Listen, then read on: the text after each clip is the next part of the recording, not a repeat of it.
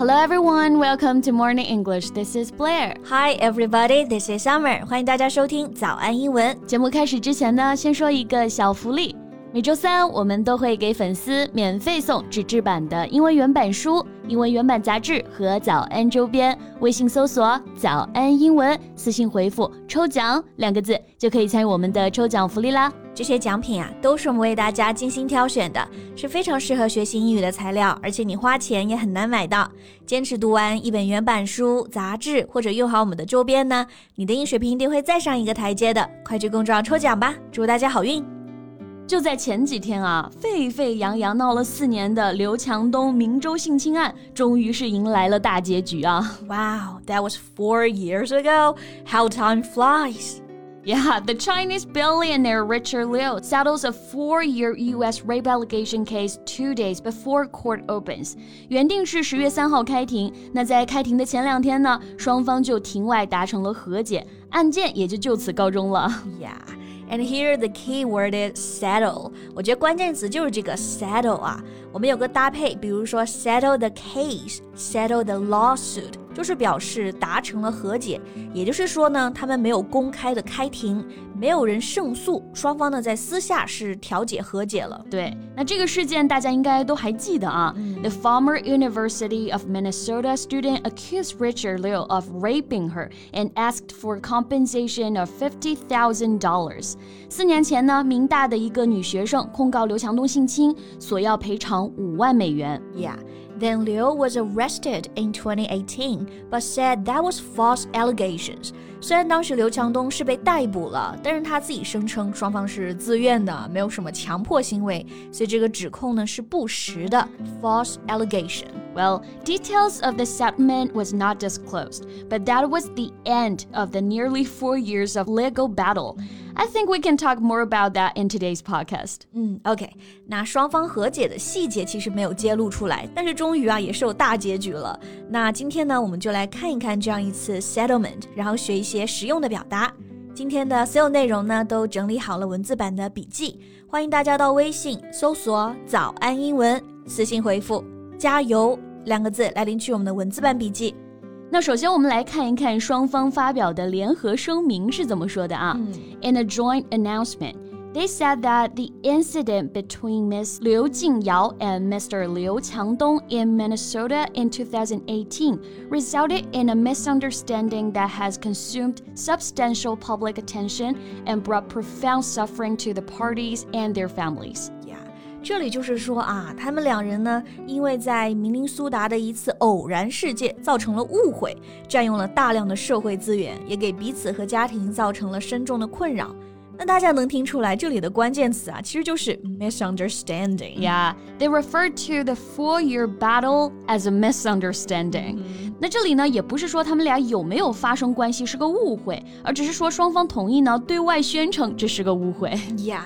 In a way, they had sexual relationship, but by choice, so it's not a rape. 是的，然后说占用了大量的社会资源，嗯、我感觉这个说辞现在真的是太常见了啊！是的，每一个公众人物在社交媒体上道歉都要说一句：“哎，抱歉，占用了社会资源。”对，那这里对应的英文表达呢，就可以直接说 consume substantial public attention，占用啊，这里用的是动词 consume，它可以表示消费。这里还有一个用法就是用占用 ，to take all of a person's attention, energy or time。对，然后后面的一个表达是 brought profound suffering to the parties and their families。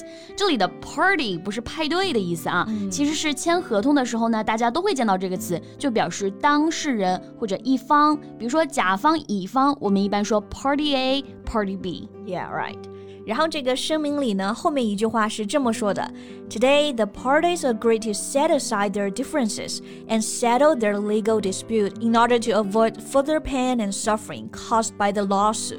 所以现在为了避免进一步的诉讼伤害呢，双方决定消除误会，达成和解。那刚刚这个和解我们已经说了，用的是 settle，settle their legal dispute，就表示就法律纠纷上达成和解。对。 然后前面有一个很常见的词组啊，set aside，把什么放到一边，其实也就是表示消除、搁置。比如这里的 set aside their differences 就是搁置分歧。嗯，比如说公司里面两个人消除了分歧，继续一起工作，就是 they decided to set aside their differences and work together. Right. 那我们刚刚分析的这个就是双方的公开声明啊。那像刘强东本人呢，他也是发表了声明，声明里尤其表示了对他妻子章泽天的歉意。Yes, Liu issued a statement expressing apology, especially for his wife. I want to once again express my regrets to all those troubled by this incident, especially my wife, and I hope my life and work can return to normal as soon as possible. Yeah, and also thanked his wife for tolerance and support，而且还感谢章泽天的宽容和支持。那章泽天本人的反应呢？他就是发了一条朋友圈，说：“人生总有风雨，但时间永远向前。There are always ups and downs in life, but time will always move forward。”嗯，那这个真的是相当宽容了啊。And just days ago, a picture was trending online showing she's expecting their second child。而且最近还有人拍到了张泽天的照片，能清晰的看出来呢，她怀二胎了。对，也是好消息，对吧？嗯，然后也能看出来她是真的不介意，而且是真的很清晰的知道。啊，自己想要的是什么？是的，那我就想到了一个表达啊，可以很贴切的形容这种做法。Yeah，take the bad with the good, meaning you endure both the good and the bad of what happened.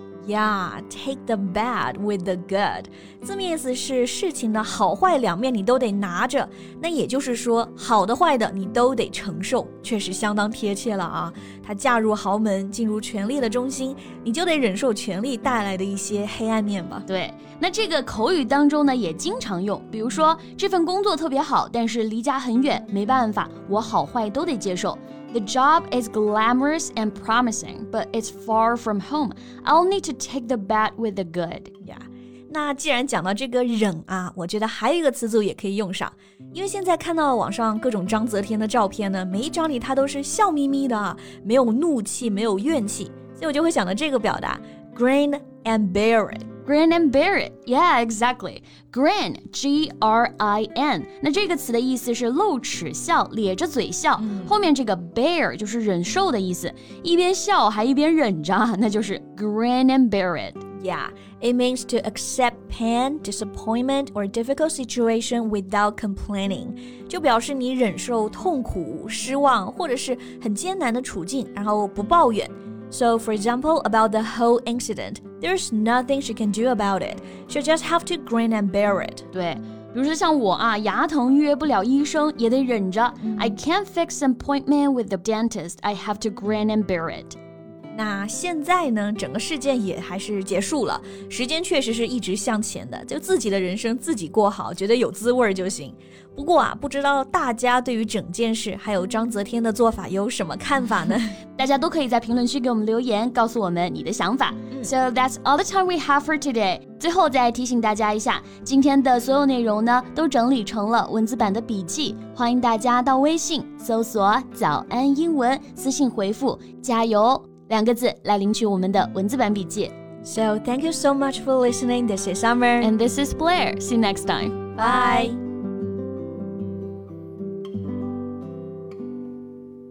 This podcast is from Morning English. 学口语就来早安英文。